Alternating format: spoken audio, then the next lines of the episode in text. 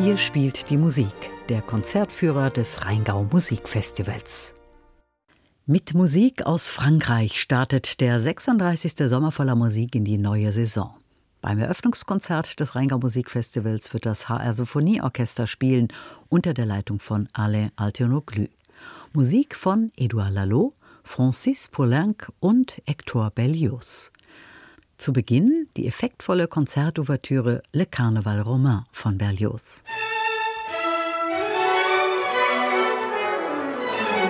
Berlioz hat hier Themen aus seiner ein paar Jahre zuvor uraufgeführten Oper Benvenuto Cellini verarbeitet. Das ist eine Oper über den italienischen Renaissance-Maler Cellini und spielt während des Karnevals in Rom. Die Oper wurde ein Flop, die Konzertouvertüre aber hat sich bis heute durchgesetzt. Berlioz hat die schönsten Melodien der Oper für diese Ouvertüre ausgewählt. Und entstanden ist ein Orchesterstück, das man wohl auch symphonische Dichtung nennen könnte. Die Highlights des römischen Karnevals sind hier vereint. Pferderennen zum Beispiel, das Geplänkel der maskierten Menschen und das tanzende Volk. Die Musik ist voller Energie und ausgelassener Rhythmen.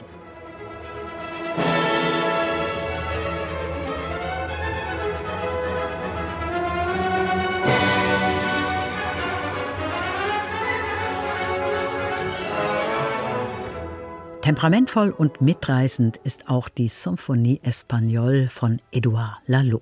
Es ist ein Werk für Solo, Violine und Orchester. Nach einer kurzen Orchestereinleitung setzt die Geige ein, virtuos und zugleich sehr energisch.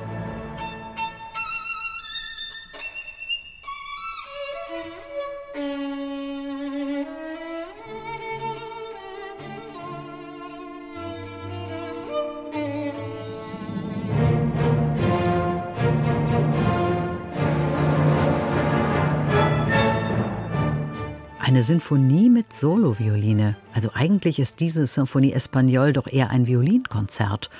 Oder eben eine gute Mischung aus beidem, Sinfonie und Konzert. Für den Solisten jedenfalls ist diese Symphonie Espagnol eine Herausforderung. Sie ist sehr schwer zu spielen, ein echtes Virtuosenstück mit vielen wunderschönen und emotionalen Melodien.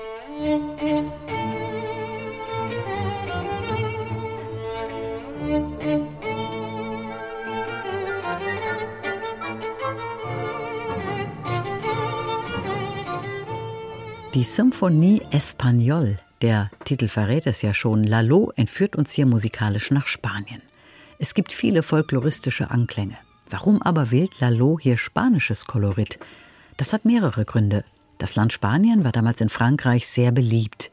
Lalo hat selbst spanische Wurzeln mütterlicherseits und er hatte es einem Freund, dem spanischen Geiger Pablo Sarasate, gewidmet, aus Dankbarkeit, denn Sarasate hatte zuvor sein erstes Violinkonzert erfolgreich zur Aufführung gebracht.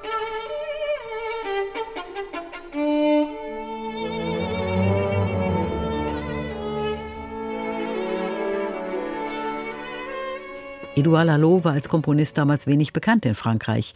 Als er seine Symphonie Espagnole schrieb, war er schon 52 Jahre alt. Die Symphonie Espagnole hat ihn berühmt gemacht. Die Uraufführung in Paris im Jahr 1875 wurde ein Riesenerfolg. Das Publikum war begeistert. Bis heute ist die Symphonie Espagnole das bekannteste Werk von Edouard Lalo, beliebt wegen des spanischen Temperaments, gerade richtig für den gerade mal 18-jährigen Geiger Guido Santana aus Brasilien.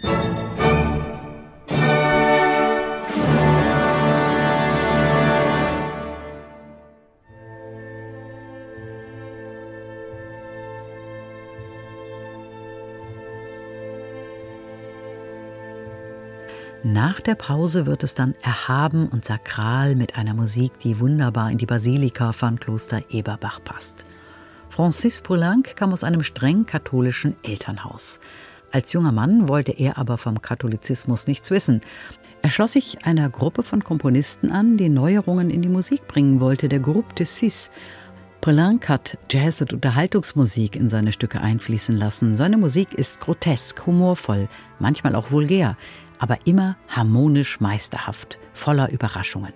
Später hat sich Francis Poulenc wieder dem Katholizismus zugewandt. Wahrscheinlich war der tragische frühe Tod eines Freundes dafür verantwortlich. Francis Poulenc beschloss daraufhin zu pilgern zur schwarzen Madonna von Rocamadour. Diese Pilgerstätte hat ihn so sehr beeindruckt, dass er begann, geistliche Werke zu schreiben. Dazu zählt auch sein Stabat Mater.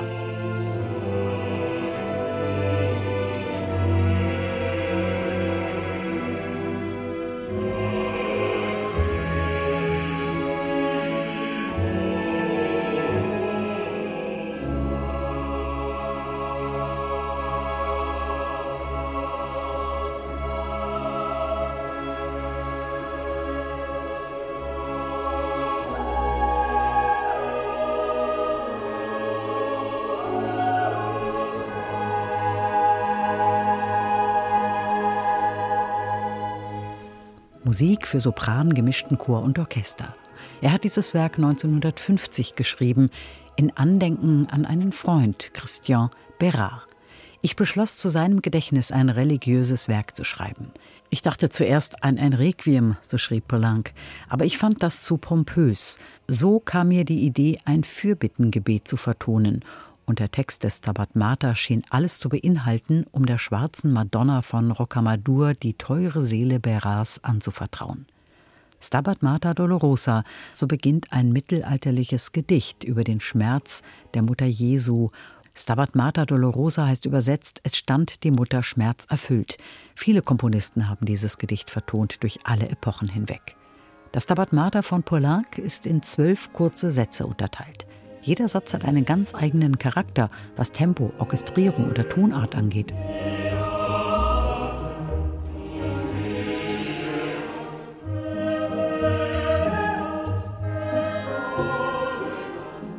Und es gibt in dem Werk nicht nur weihevolle, melancholische, ernste Momente, sondern die Musik ist auch bisweilen übermütig, grotesk, laut, wild. Das Stabat Mater ist wohl Poulencs bedeutendstes Chorwerk. Der Chor ist fast immer im Einsatz, teilweise a cappella. Die Solosopranstimme setzt er in drei Sätzen ein.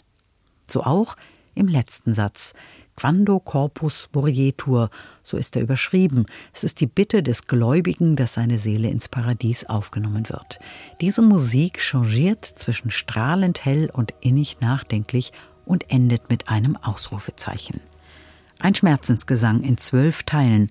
Poulenc selbst hat sein Stabat Mater ein Requiem ohne Verzweiflung genannt.